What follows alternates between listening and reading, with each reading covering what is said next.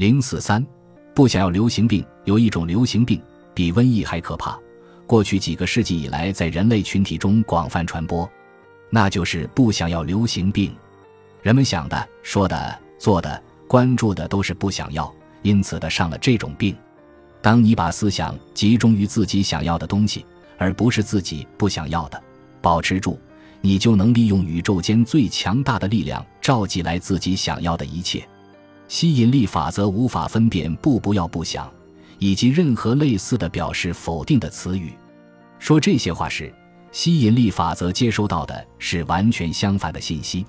如果你说我不想感冒，吸引力法则接收到的信息是。我想感冒。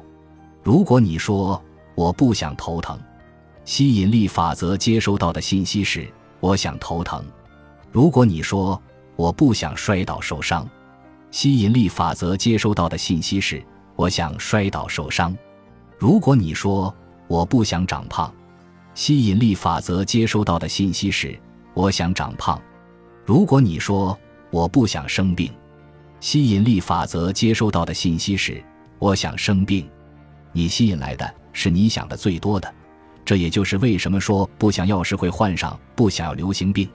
大部分人都让他们不想要的东西充斥于自己生活中的方方面面，他们搞不懂为什么自己的生活不能有所改善。你现在的身体状况和健康状况反映了你过去的想法，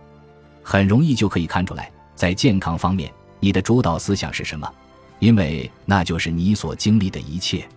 不论你的主导思想是关于你想要的，还是那些不想要的，这一点都不会改变，并且对长期患有疾病或者有健康问题的人来说也是一样。很多人会出于本能与疾病战斗，试图打败疾病，但是根据吸引力法则，根除疾病的方法并非与它做斗争，